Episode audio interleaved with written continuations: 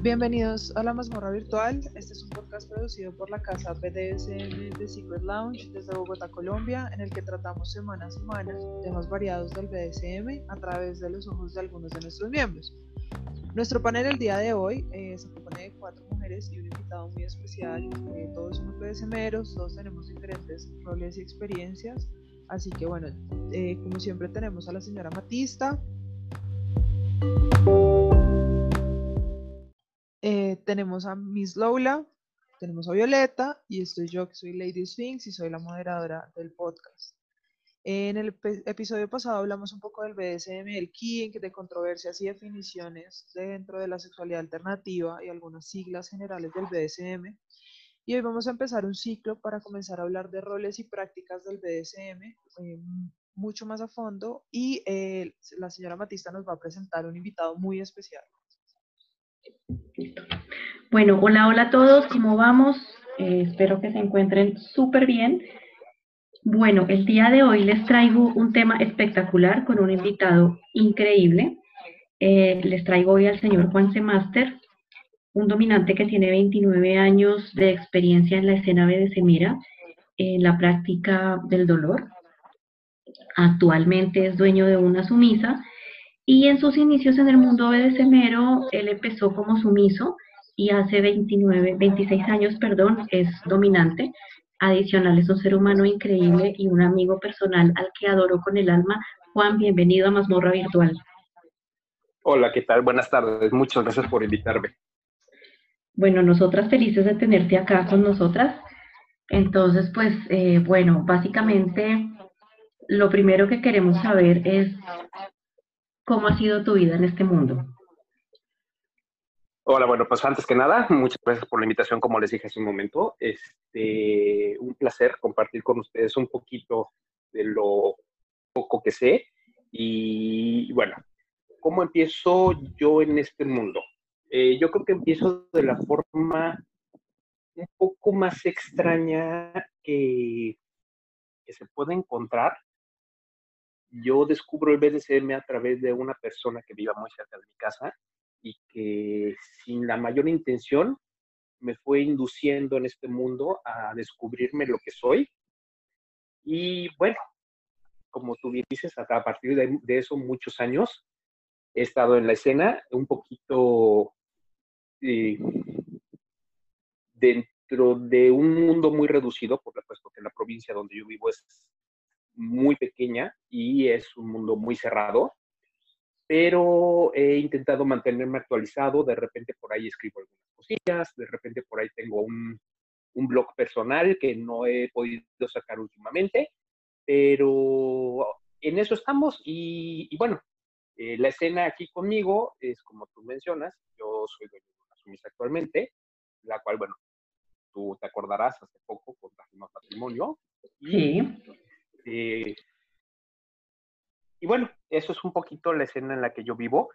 Este, soy practicante de algunas, algunos de los roles más, digamos, controversiales que hay dentro del BDSM, que es el dolor, puesto que todo mundo busca el glamour y poca gente se quiere adentrar más allá en lo que es la parte disciplinaria del dolor, del castigo, de la disciplina eh, física. Ok, bueno, y cuéntame, cuéntanos a todas, ¿qué es lo que más te gusta de ser sádico? Bueno, eh, hay un concepto que yo por ahí alguna vez escuché de un dominante, no puedo pagar regalías porque la verdad no recuerdo el nombre, pero eh, hay un concepto que yo siempre le he dicho que se llama sed de sangre. ¿Qué significa para mí eso?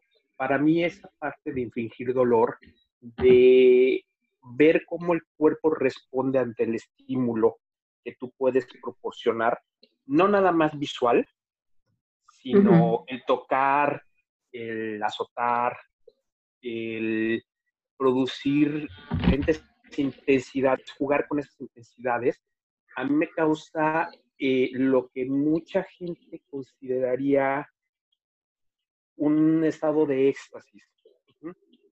¿Por qué? Porque me causa adrenalina saber hasta dónde puedo llegar dentro de mi control, Sí. causar un daño permanente y sí causando un placer, ajá, y, y que esa persona que está bajo mi dominio pueda llegar a un estado de éxtasis.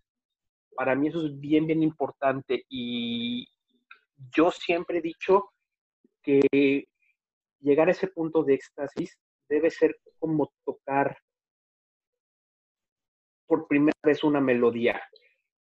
Debes de llevar a esa persona de un inicio a un punto fuerte, sabiéndola escalonar y sabiéndola hacer llegar hasta ese punto donde ya no pueda tolerar más, pero esté deseosa de, y ahí juega un poquito eh, eso que me causa mi placer, que es jugar con los tiempos, jugar con las intensidades, jugar con la parte verbal, jugar con un poquito el miedo, y en el buen sentido de la palabra, que puede causar lo que venga un segundo más allá después de lo que está sucediendo en este momento. Yo creo que eso es lo que a mí más me causa placer de ser sádico. Me da, me da mucho, mucho placer el poder decirle a esa persona, ve y prepárate. Y que esa persona en realidad no sepa qué va a pasar porque no sabe qué estoy definiendo yo en mi cabeza. Claro, la expectativa es una cosa deliciosa. Así es. Bueno, Así es. muy, muy chévere. Em, ¿qué tipo de prácticas te interesan? ¿Cuáles son las que tú practicas? ¿Cuáles son las que más disfrutas? Mira, si las tuviéramos que poner en un orden, no te podría decir exactamente cuál, porque siempre he dicho que ah, nunca hay una sesión igual a la otra. Claro. No te podría decir que eh, la humillación verbal, el spanking, eh, las agujas, me gusta el bondage, me gusta el bondage extremadamente este, restrictivo, me gusta la cera, en casos muy específicos cuando la persona se presta me gustan las agujas. Y e- esas, ese escosor que pueden causar diferentes elementos en la piel es una práctica que yo llevo muy, muy metida en la piel, en mi piel. El poder practicar con mucha gente te puede decir, no, con un- una rama de rosal o con cuerda de yute o a lo mejor con una planta que irrite la piel, pero no, no necesariamente tiene que ser solamente eso. Puede ser un metal tibio, un metal frío, esas son las prácticas que a mí más me gusta, independientemente de mi cotidianidad en la vida, que tiendo a ser bastante terminante con mis acciones, pero en la ya en la práctica de una escena BDSM o una sesión como tal, eh, yo creo que esa es la parte más interesante. Me gusta, me gusta como práctica ver el, el dolor. Y yo, y yo, yo creo que aquí hay algo muy importante. Una práctica que a mí me gusta realizar en lo personal es observar hasta dónde puedo llegar, alcanzar a llegar a una persona en el subspace y poder que esa persona sienta un poquito esta adrenalina de lo que puede ser inclusive un orgasmo. Hay por qué ahí una intenso. escena, hay- una escena muy famosa de una película muy mala, en mi personal opinión, en la que están en una fiesta y dos dominantes están discutiendo qué es más intenso, si un orgasmo o un subspace. Y lo que hacen es le piden a una persona que le tapen los oídos a esta persona y ponen dos sumisas postradas y mientras que uno la toma sexualmente, el otro le está azotando a otra persona, a otra sumisa. Y nada más le están la- la- las caras, les tienen tapadas las, los cuerpos con una sábana. Y él no sabe distinguir esa parte de cuál está recibiendo qué. Yo creo que esa parte es algo que yo, a mí me llegó muy profundo y he querido experimentar un poquito con ello como una práctica muy personal, el saber qué tan cercano puede ser un subspace a un orgasmo.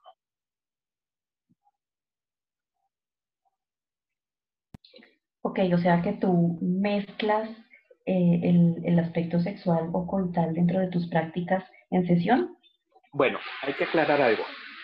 Yo lo practico de esa forma porque yo tengo una persona fija de mi entera confianza, que es mi sumisa.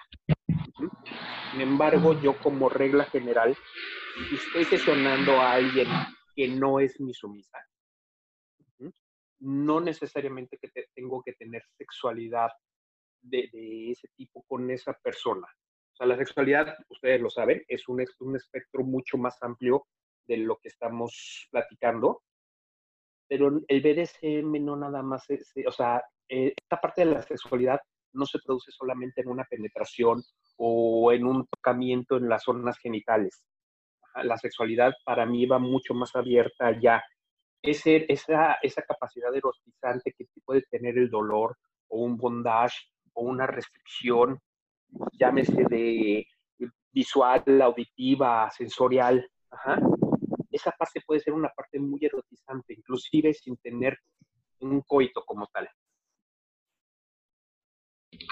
Ok, súper. Bueno, aquí las chicas quieren participar.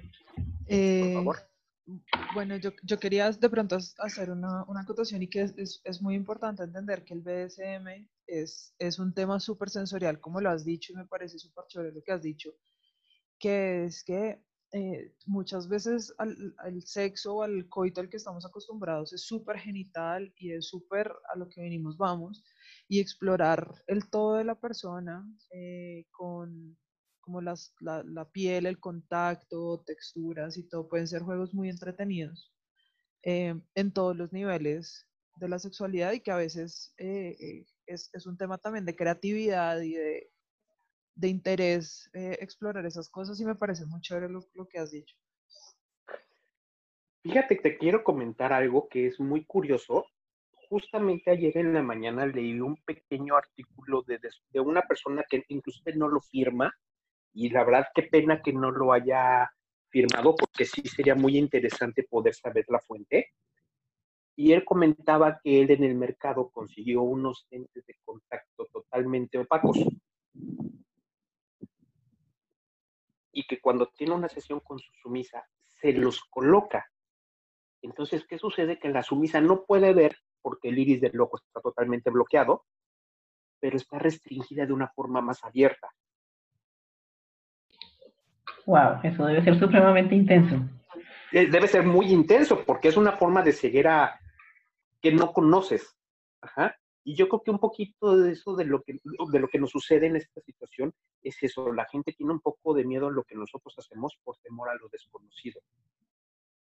Pero ese artículo en especial me llamó mucho la atención porque justo con ese artículo descubrí que hay formas de de sensibilizar y de erotizar, como yo les comentaba, a la persona, hombre o mujer, no importa, o, vamos, la persona que está enfrente de ti, sin poner etiquetas, y poderlo hacer o poder hacer, hacer, que esa persona goce. Bueno, hola Juan, muchas gracias por estar aquí compartiendo con nosotras.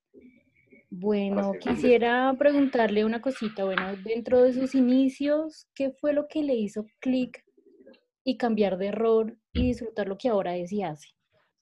Claro que sí, mira, te voy a contar un poquito sin ser muy extenso con mi historia. Yo empiezo con una dominante, yo tenía, soy un hombre de casi 50 años, por eso es que tengo esa edad en, el, en, el, en, en BDSM, ese tiempo ejerciéndolo. Este, yo descubro el BDSM con una mujer madura, cuando yo era una persona muy joven, y yo descubro que en, eso, en ese tiempo disfrutaba de hacer trabajos para esta persona y que inclusive no me los pagara y gozaba y disfrutaba con recibir aprobación y recibir reconocimiento. Yo como con muchas personas en el mundo, pero yo sabía que algo, había algo más ahí. Y es a raíz de una plática que tengo con esta persona que decido tomar el camino de la sumisión, porque esta persona era totalmente dominante. Este, y con ella yo estoy durante algunos años, y es que ahí yo descubro todo esto que les estoy platicando, porque en realidad yo les puedo decir que durante más de tres años yo nunca tuve sexo con ella. Jamás y descubro que existen aspectos, y no me da empacho decirlo, como puede ser la feminización. Masturbación, como puede ser la animalización, como puede ser ser un mueble, como puede ser servir en público, como puede ser muchas cosas que la gente puede experimentar, pero le da miedo hacerlo. Y en algún punto esa relación termina porque esta persona se va a vivir fuera de México. Yo vivo en, en el país de México, muy específicamente en la península de Yucatán este, en este, momento, pero en aquella época vivía en la Ciudad de México. Y este, cuando termina esa relación, a mí me dan mi libertad, me explican por qué me dan mi libertad. Y entonces yo empiezo a buscar un nuevo segmento en el cual yo pueda seguir con mi aprendizaje. Pero estamos hablando de hace muchos años, la escena era totalmente oculta, no teníamos medios de comunicación, no teníamos plataformas como las tenemos el día de hoy, y descubro que no encuentro lo que yo buscaba porque todo el mundo iba por la parte sexual. Entonces, ese es, el momento que yo decido, bueno, si yo aprendí una buena técnica, una buena base, aprendí, me hicieron leerlo por la poca o mucha información que había en ese momento, pues la voy a aplicar del otro lado porque me puede hacer feliz y es en ese momento que me descubro como dominante y que mm, tengo mi primera subisa. Qué bonito. Eh, otra preguntita por ahí que va enlazada. Sería entonces mm, que usted prueba en usted mismo, en su cuerpo, en su piel, todas esas prácticas para, de forma exploratoria antes de ejercerlas en, la persona o en su pareja con la que vaya a jugar? Bueno, yo que aquí, esto te, gracias por la pregunta, y yo creo que eso es un tema muy interesante. Te voy a, hacer una observación. Muchos de los dominantes que existen o existimos en este medio somos totalmente autodidactas, en el sentido de que leemos y ponemos en práctica. Pero yo te puedo decir que pocos dominantes conozco que hayan, hayan practicado en sí mismos, por ejemplo, con una aguja, con una mm. vara de zarza, con una respiración. Y yo creo que si tú no sabes lo que la persona enfrente de ti está viviendo, no puedes saber las reacciones que esa persona puede tener, aunque te digas sí me gusta. Tú no puedes conocer límites si no conoces, no, te, no tienes una introspección de descender hacia ti. Totalmente de acuerdo.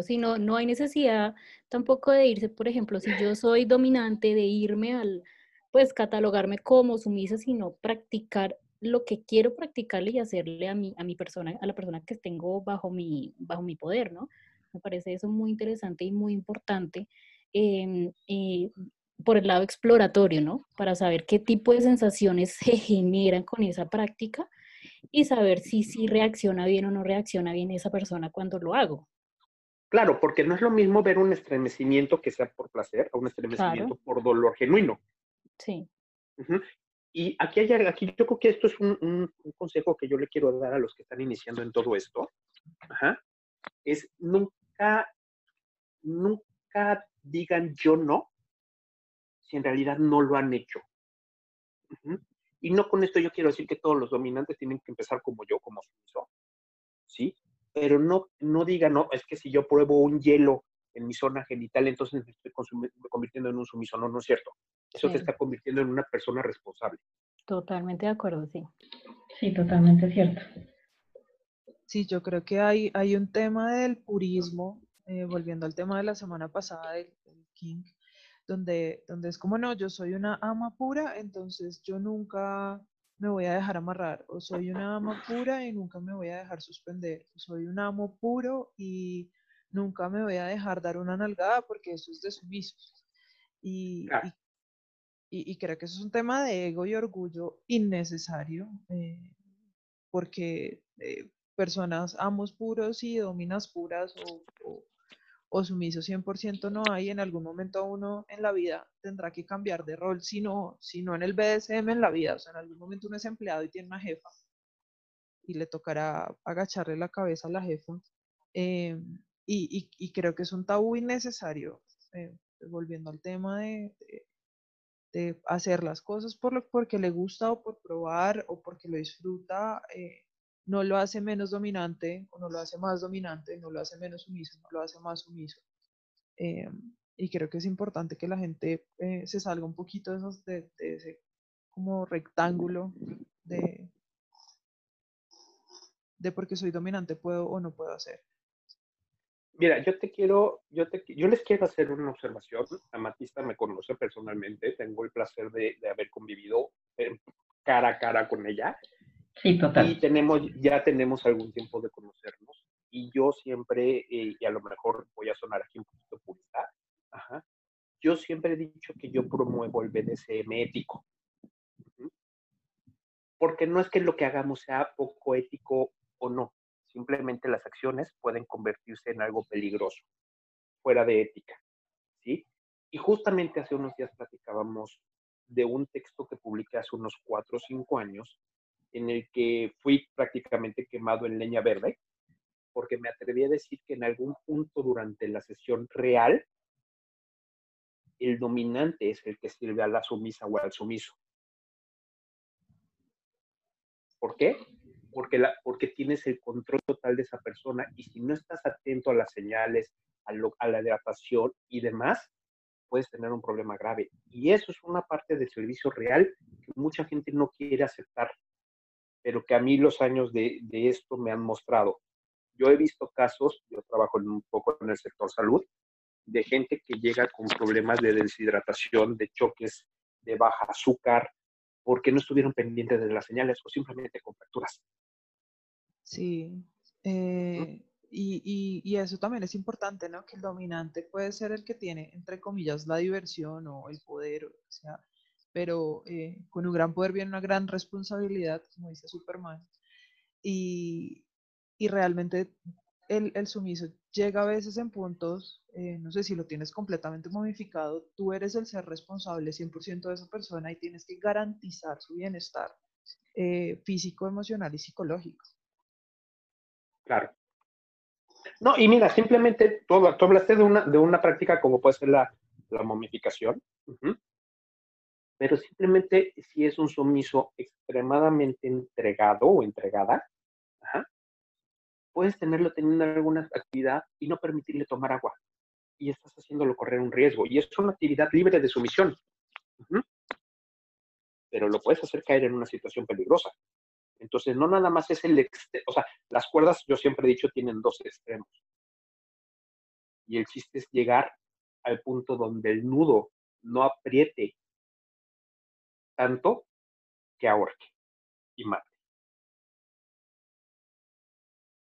Sí, pues eh, un poco retomando todo lo que decían ahorita del tema de responsabilidad, estoy muy de acuerdo con lo que dice el señor em, y es el hecho de que de una u otra manera eh, ustedes como dominantes, entre comillas, nos sirven o tienen que estar muy pendientes de, pues, de la persona que está asumiendo el rol de sumiso. Eh, eso me parece clave y creo que también a veces a las personas que están comenzando en el BDSM como, como sumisos se les olvida y piensan que tienen que ser eh, como que ellos son los que tienen en, la, en parte la responsabilidad, pero también se les olvida que, mm, que pues es algo mutuo, obviamente, y que cuando tú estás ya en un subspace o estás en un momento eh, de entrega muy álgido en el que de pronto no puedes hablar, en el que de pronto te cuesta expresar lo que sientes con palabras, pues es, es la persona dominante quien debe eh, un poco también bajarte y un poco saber en qué punto parar, que a veces pues puede ser complicado, me imagino.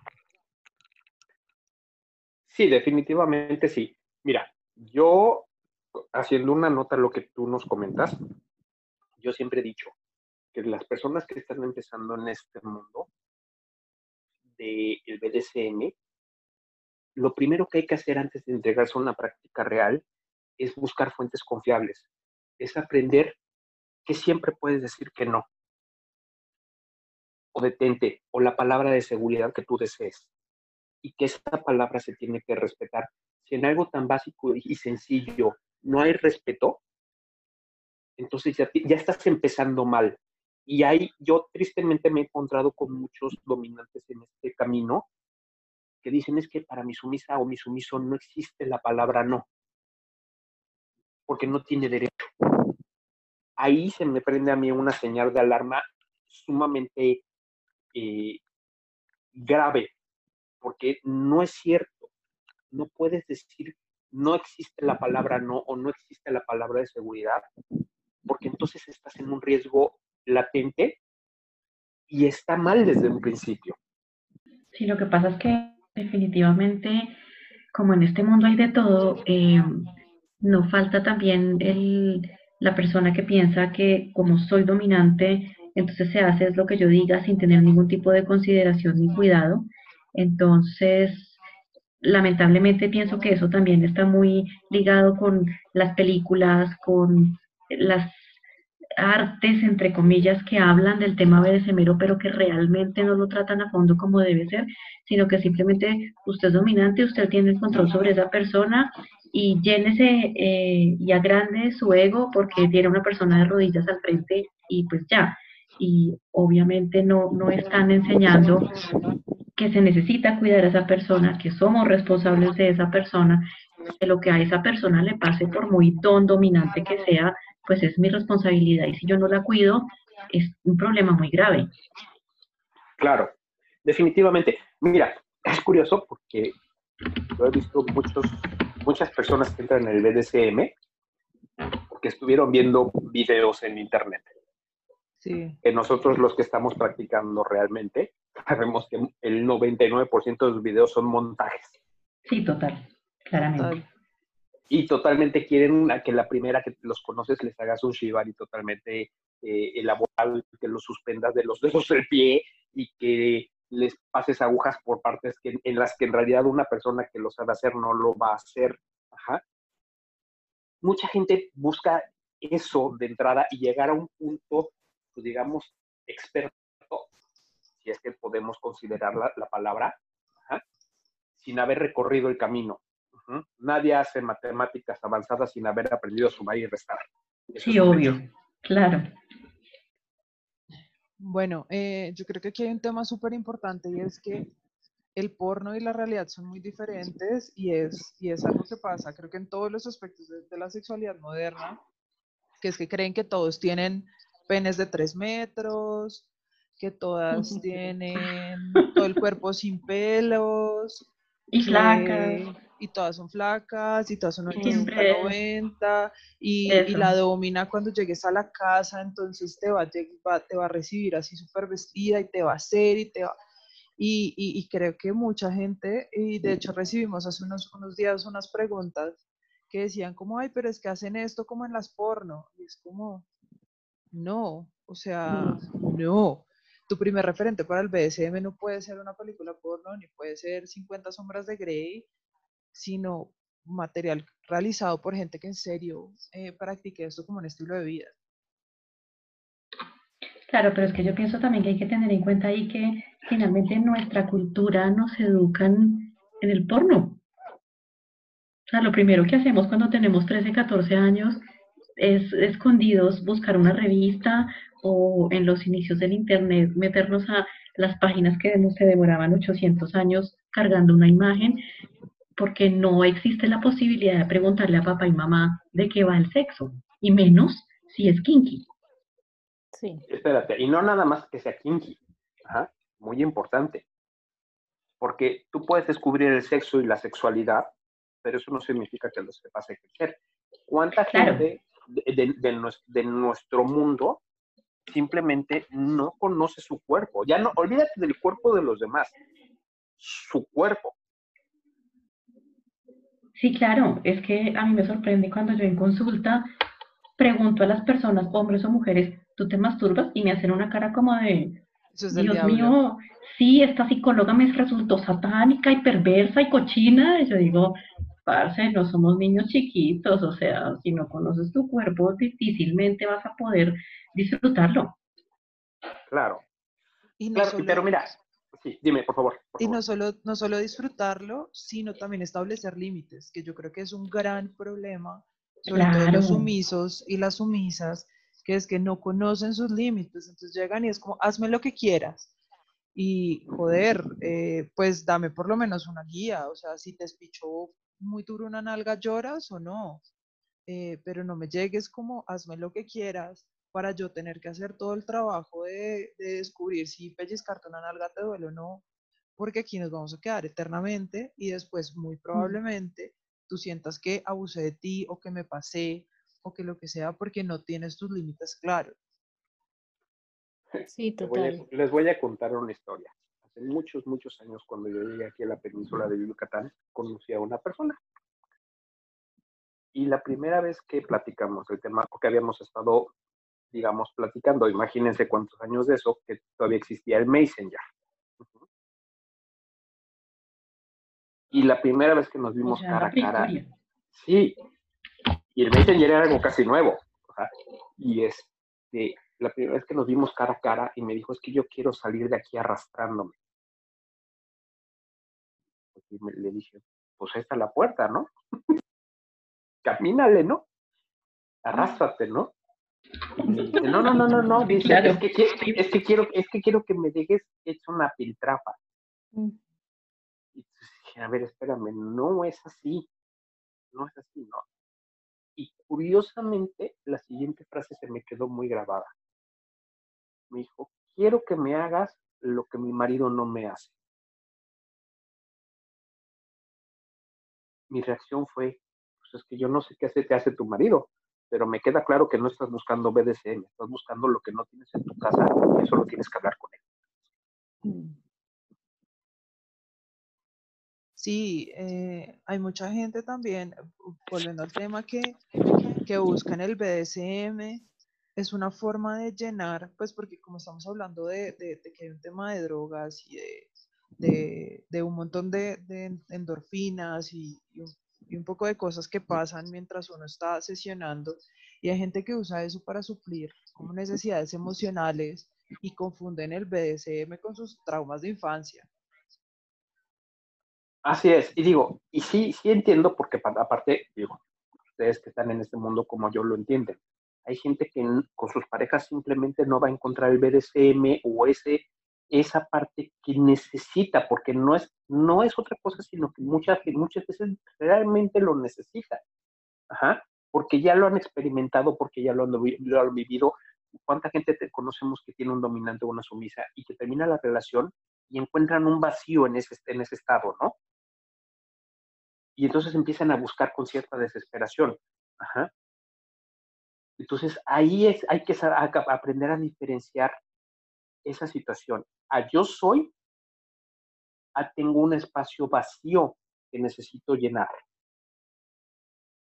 Además que creo que un error muy común es también querer llenar ese vacío, como usted dice, con, con, otra persona o con una relación o con una fantasía en específica, porque siento que al final la sexualidad pues es algo propio, es algo nuestro, de cada persona individual. Obviamente la compartimos y pues creamos estas relaciones en el BDSM y relaciones vainilla y demás, pero siento que es nuestra responsabilidad de una u otra manera saberla llevar de una manera sana y que nos haga felices, que nos dé placer, que nos dé alegría. Eh, entonces también como, y siento que eso pasa mucho porque lo he visto con chicas en específico que llegan a este mundo con, con, con la ilusión de que les hagan de, y pues no es tan así, porque siento que no es solo de la parte dominante la que hace, yo ahí estoy como durmiendo, sino que es una cuestión mutua, una cuestión en la que yo también puedo decir eh, como sumisa, oiga, me llama la atención esta práctica, una de mis fantasías es esa, sin el ánimo obviamente de obligar o de mandar, pero sí eh, decirlo, hacerlo, o sea, verbalizar lo que uno desea también es muy bueno para pues, tener una vida sexual muy divertida y chévere. Claro que sí, aquí hay un dato, aquí hay una, una, una cuestión que acaba de mencionar y que es bien importante. Yo creo que en este mundo, como en muchas otras partes del BDSM, ajá, existen dos tipos de relaciones y yo creo que poco se menciona el caso. La gente que es BDSM de sesiones, que tiene su dominante y que va, vive su vida normal y esa parte de BDSM es un complemento importante bien llevado y que va a las sesiones y que se entregue, que tiene una comunicación con su dominante o con su sumisa. Y un poquito la gente no sabe dar ese paso del BDSM ocasional o del BDSM programado al BDSM cotidiano. Y ahí es donde muchas de las relaciones BDSM revientan. Porque no es lo mismo tener a la persona por dos horas a tu servicio dos o tres veces a la semana o una a la semana que tenerla todos los días. Y ahí es donde muchas de las relaciones BDSM revientan. Y eso también es bien importante. Mucha gente que llega al BDSM piensa, llegando, piensa que está llegando a un lugar donde va a ser parte integral de su vida. Y eso es muy complicado en este mundo. Sí, claro. Mm, bueno, ahí hay algo que me gustaría como, como aportar a, lo que estamos hablando y es, eh, personalmente creo que la parte dominante de los dominantes somos como el hilo conductor entre la parte sumisa y las sensaciones que quiere explorar. Somos algo así como un medio donde yo, como la parte dominante, dosifico lo que la parte sumisa permite y pues obviamente en ese proceso también disfruto, en el proceso de, de ejecutar todas este tipo de prácticas. Entonces no escoger y, y hacer lo que la parte sumisa quiere porque sí y ya, no. Es como dosificar en la medida en la que se va creciendo como pareja de ese o como o si ya vamos a mezclar pues el vainilla y el de ese, etcétera, diferentes pues variantes que hay de relaciones. Tiene que ser algo mutuo, ¿no? Las dos partes deben pues disfrutar y pasarla bien. Claro, y yo creo, a ver, ustedes me confirmarán si yo estoy equivocado.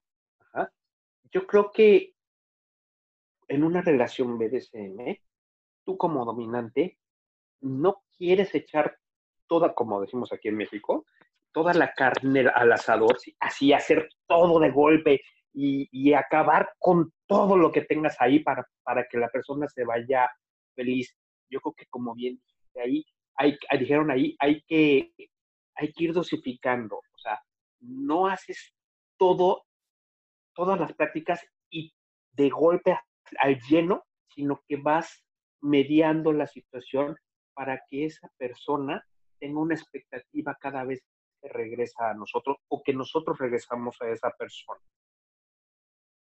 Yo creo que eso es algo bien importante. Sí, estamos, estamos de acuerdo. Yo creo que, que también hay un tema de exploración que va muy de la mano y es eh, que en una relación BDSM uno exploran ambas partes y experimentan ambas partes y llegan eh, o encuentran gusto a ambas partes.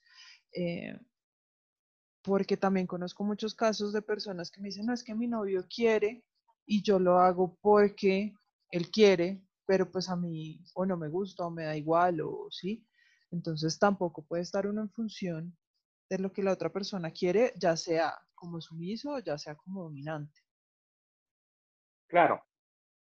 Claro, mira, yo creo que el tema central y más importante del BDSM, yo creo que es la comunicación y la investigación.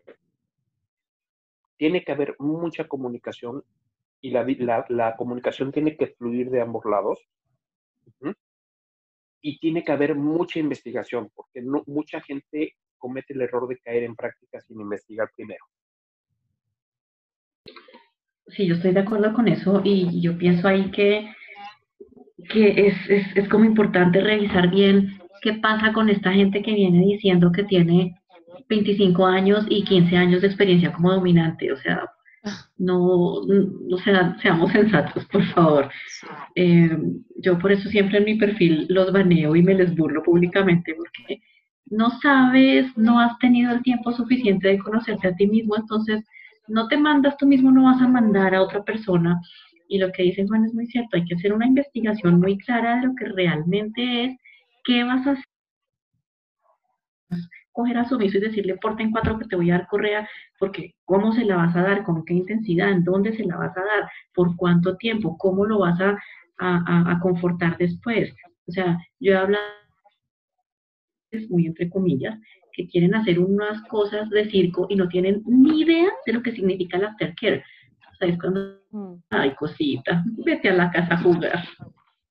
Mira, yo les quiero contar dos de los dominantes que, yo más respeto en, en, los medios electrónicos tienen algo en común. Y eso es muy sencillo. Cuando toman una sumisa, porque ellos, estoy claro que ellos tienen sus sumisas físicamente, ajá, eh, lo primero que le dicen a las personas que se acercan a, platicar con ellos, a mí me lo dijeron yo ya siendo un dominante y entendí eso, que yo ya lo sabía, pero no lo había captado. Me dijeron, lo primero que tienes que hacer es que la sumisa se valore. Sí.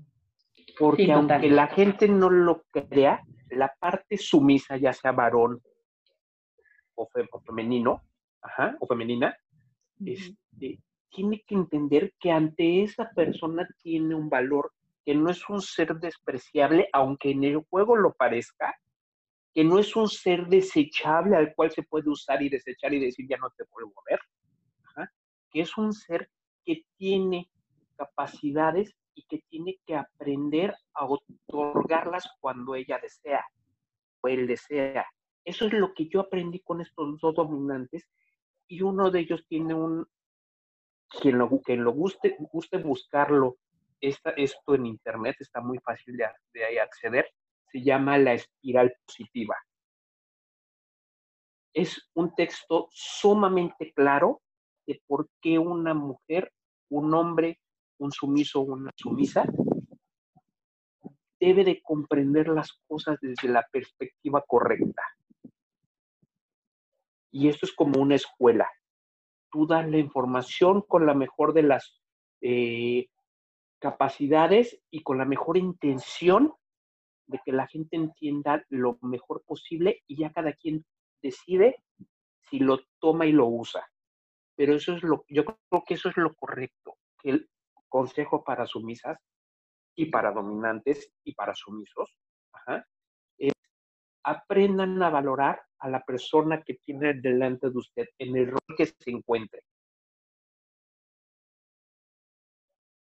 Súper de acuerdo con eso, aunque sí quería como hacer una anotación ahí, eh, y es que al final ese, este trabajo de valorarme yo, así tenga un rol sumiso, pues es, es, es, también una tarea personal y es un trabajo que no, no solo está en este mundo, sino en la vida en general, porque pues todas, todas las personas que hemos, tenido algún problema en algún punto con, con el autoestima, y es algo que hay que trabajar, pero pues también no siento yo que quizás un error, y hablo desde una perspectiva personal, es em, quizás pensar que, que, estando con una persona en, un, en, una relación vainilla o en una relación BDSM, puedes como mejorar esos aspectos de ti que, con los que no estás de acuerdo o que no te gustan tanto.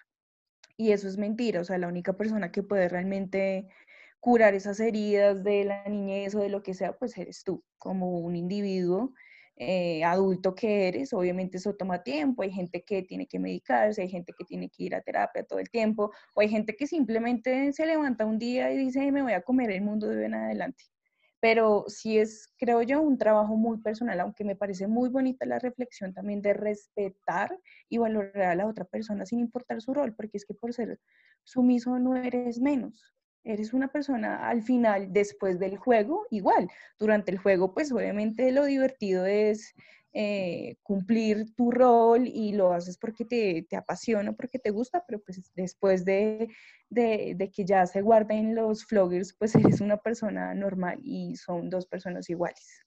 Sí, total. Yo creo que por encima del rol está la persona, lo que tú dices.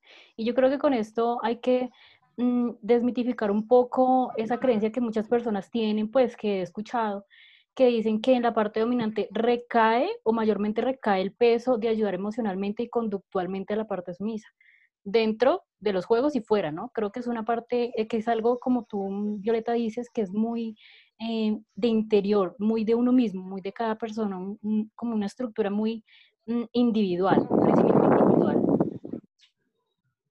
Yo, creo que, hay algo bien... No, por favor, adelante. Gracias.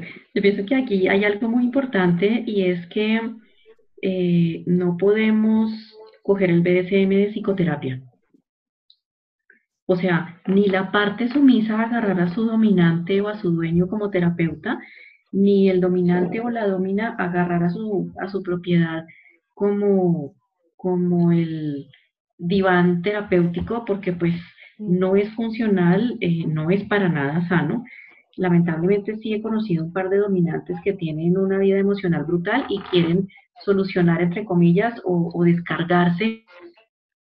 Pues nada, lo que dice Violeta es muy cierto, eso es un proceso personal, eh, independientemente de pedecemero o vainilla, eh, haz tu proceso para que tengas una vida sana y luego sí pensamos en la posibilidad de, de, someterte o de tener propiedades, pero, pero hacerlo de una manera diferente es supremamente incoherente, insano. Creo que lo mencionábamos en el, en el podcast anterior y, y es que, hombre, antes de, por lo menos en mi caso, antes de tomar una propiedad, yo lo primero que es su salud mental, porque pues hay mucha gente en este mundo y en, en el mundo general y en el aspecto de semero mucho más. Y tanto física como mental también. Sí, total, claramente. Aquí hay un, hay un punto bien importante. Creo que las dominas que están presentes aquí este, me dirán si están de acuerdo conmigo. Tristemente, vemos mucha violencia disfrazada de BDSM.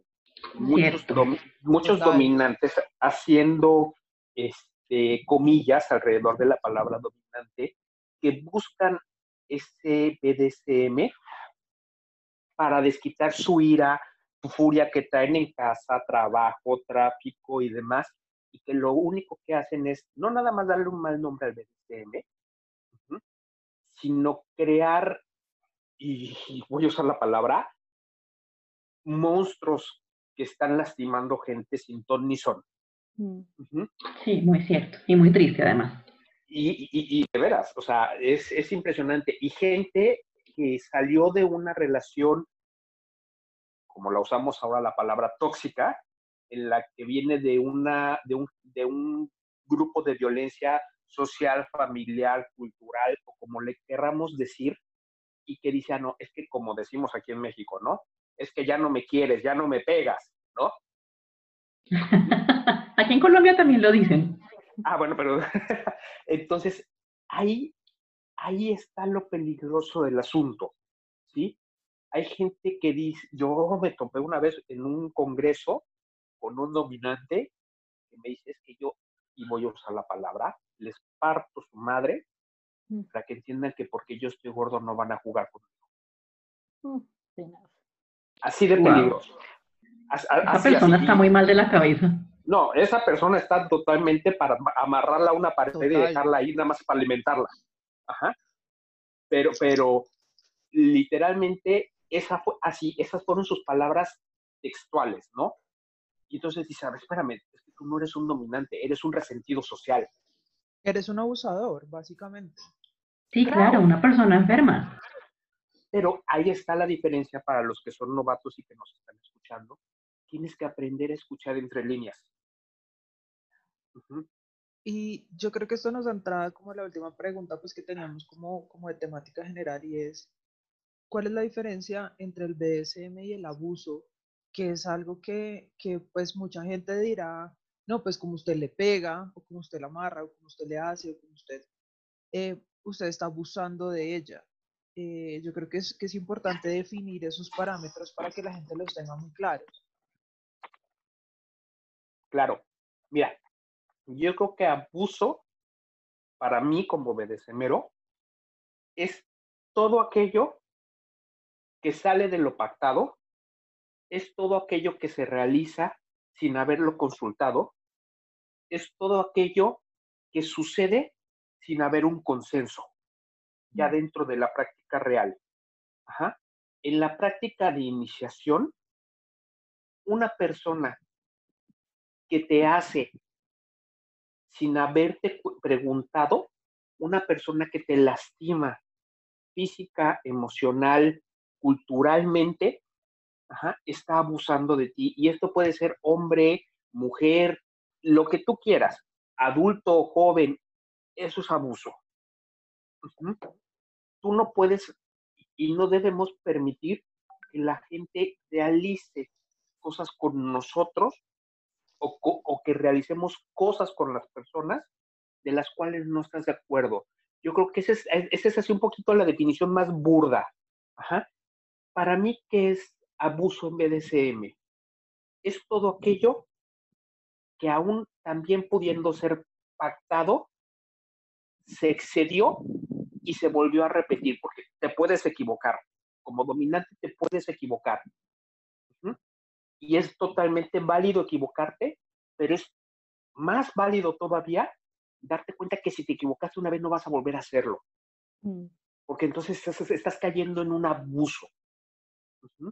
Ahí va también lo de la retroalimentación. La, parte sumisa también, o la, o la otra parte con la que estoy jugando, tiene que, como deber creería yo, también retroalimentar lo que las acciones que la otra parte, la parte dominante, ejecutó en la parte sumisa, creo yo. Hay, hay, un dato bien importante, ¿eh? Yo, yo he, escuchado, no conozco, he escuchado de dominantes, de sumisos o sumisas, que caen en el, en el, rol, de, en el rol, rol de persecutorio, que es hago cosas para hacerte enojar y que me lastimes y entonces caen en un rol y en un círculo de abuso bien, bien escondido, para que no me dejes, para que no te vayas, para que no busques otra sumisa porque te estás dando cuenta que lo que estamos haciendo está mal. Mal en el sentido de mal ejecutado, no porque la acción sea reprobable, sino que abusa de mí para, para que caigamos en un síndrome, digámoslo así, de Estocolmo, invertido. Claro, y volvemos otra vez al tema de la salud mental de las personas que se van a involucrar en el juego. Y, claro. yo, creo que ahí también hay otro punto importante y es que el dominante debe estar en, condiciones también de evaluar la situación con su sumiso porque, eh, pues querrámoslo o no, el, el, subspace y, y toda la cantidad de emociones que conllevan muchas veces van a hacer que un sumiso eh, rompa sus límites o lleve sus límites a un punto en el que no es capaz de manejarlo, en pos de darle gusto al dominante, lo que tú decías, y eso puede ser supremamente tóxico y puede ser un, círculo vicioso que si el dominante no es consciente de la situación, pues se puede meter en un problema, ya sea generándole daño al sumiso físicamente, em, o, terminar en una relación supremamente tóxica, entonces siempre hay que tener como la capacidad que viene también muy de la mano con la experiencia, yo creo, de evaluar el, estado físico y mental de tu sumiso durante la sesión y después de la sesión. Claro, y ahí, ahí, es, es bien importante hacer, remarcar algo. Como dominante, mucha gente cree que es más fácil llevar la, la sesión o, o, el estilo de vida porque creen que es la parte fácil y a lo mejor en algún punto podría ser menos complicada, que tengo mis asegúnes acerca de eso, pero también hay que, hay que darse cuenta de algo muy importante, ¿sí? Muchas veces llegamos al, al punto donde va a iniciar algo y esa persona simplemente tuvo un problema en la oficina, no está de humor, anímicamente no es, no es el momento correcto y a lo mejor para decir, no encuentra la forma de decirnos no y simplemente cede para evitar un problema. Ahí es otra forma en la que nosotros tenemos que darnos cuenta que las cosas no van a suceder ¿ah? cuando no se está en la posición anímica correcta. Ahí puede caerse también en un abuso. Claro, hay que ser muy sutiles para identificar todas esas cosas. Em, yo pienso que nunca va a ser suficiente eh, el insistir con el tema de conocer muy bien a la persona, tener mucho cuidado, aprender a identificar cuándo estamos jugando y cuándo me están abusando, cuándo me están maltratando, cuándo me están vulnerando mis límites. Es, es vital en, toda esta situación. Juan, ¿tú qué le dirías a las personas que dicen que los sádicos tenemos problemas mentales? Perdón por la risa, es que está aquí mi perrito. Este, Saludos al perrito. De tu parte. Este, no, yo creo que en realidad no es así. Yo creo que esto esto de que tenemos problemas mentales es un, es un falso, ¿no? Todo mundo, todo mundo, aunque la gente diga que no, todo mundo disfruta de ver dolor.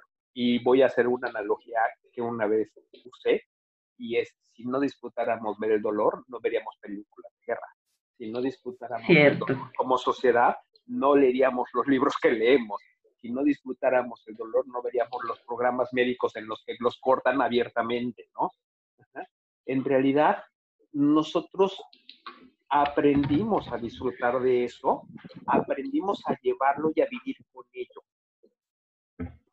Esa yo creo que esa es la diferencia. La gente no se detiene a analizar que lo que nosotros hacemos en ese, en ese aspecto no está mucho más eh, llevado, más eh, llevado a la práctica de lo que la gente común alcanza a ver en, su, en su, ritmo de vida normal. La no lo escondemos. Nosotros no lo ocultamos de la gente. Digo, no vamos por la vida dándole de latigazos a las personas, ¿verdad? Evidentemente, ¿verdad? Y Lastimosamente no.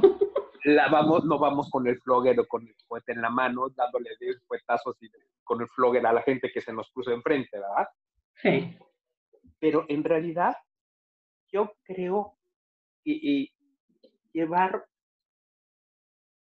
esto de una forma correcta, y aquí eh, Amatista me podrá sacar de la, del, error, sí. es una buena parte de tener una estabilidad mental correcta.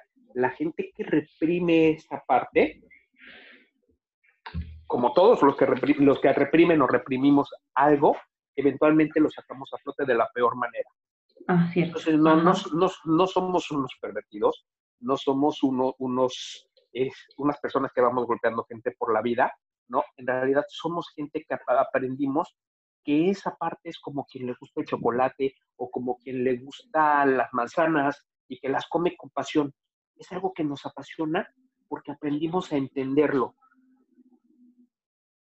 Exacto, y porque además somos lo suficientemente empoderados, no sé si la palabra sea la adecuada, pero pienso que tenemos, tenemos nuestra vida lo suficientemente clara como para entender que eso hace parte de la libertad que tenemos como seres humanos de elegir un camino. Claro, porque aparte al final de la historia, en lo que platicábamos hace ratito, en algún punto nos convertimos en cuidadores. Claro, claro. En algún punto nos convertimos en cuidadores y, y no está mal, no está mal, muy por el contrario, ¿no? Sí. Digo, en, esta sociedad tan conservadora como los que vivimos en América Latina, ¿sí? A lo mejor somos una especie rara. Pero yo les hago un comentario a las personas que están iniciando en el BDSM. Hace 100 años, ya todavía el, de hoy, el día de hoy, hay especies que se descubren y se consideran raras. Cierto. Así es. Y pues bueno. que no sean iguales, perdón, nada más para terminar, que no seamos igual o iguales en nuestra forma de actuar, de pensar o de llevar nuestras relaciones, que el resto de la sociedad no nos hace enfermos, no nos hace desviados, no nos hace locos, nos hace personas que averiguamos y disfrutamos de nuestra vida. Excelente, es, es muy cierto y estoy totalmente de acuerdo contigo. Pues bueno, Juan, eh, excelente el tema. Muchísimas gracias por acompañarnos, muchísimas gracias por estar en nuestra mazmorra virtual. Em, de verdad que ha sido un honor tenerte con nosotras. Em, chicas, gracias como siempre. Y pues, excelente el tema, me encantó. Sí, Juan, Te quiero un chingo. Gracias. No, al contrario, estoy a sus órdenes cuando gusten, ya saben dónde me pueden encontrar o a través de quién me pueden encontrar. Sí, yo sé dónde vive. y, este, y aquí para lo que necesiten, el día que necesiten y a la hora que necesiten, igual si alguna persona que esté viendo el podcast quiere ampliar la información, con todo gusto, Amatista les puede dar mi información y yo con gusto los, les doy la, la, la información que pueda poner a su alcance. Súper, gracias. Muchas gracias. Bueno, ya, como saben las personas que nos escuchan, si tienen dudas, preguntas, sugerencias o comentarios, nos encuentran como arroba de Secret Launch Call en Twitter, en Instagram, en Facebook. Y bueno, nos vemos la próxima semana con el próximo episodio. Chao. Chao.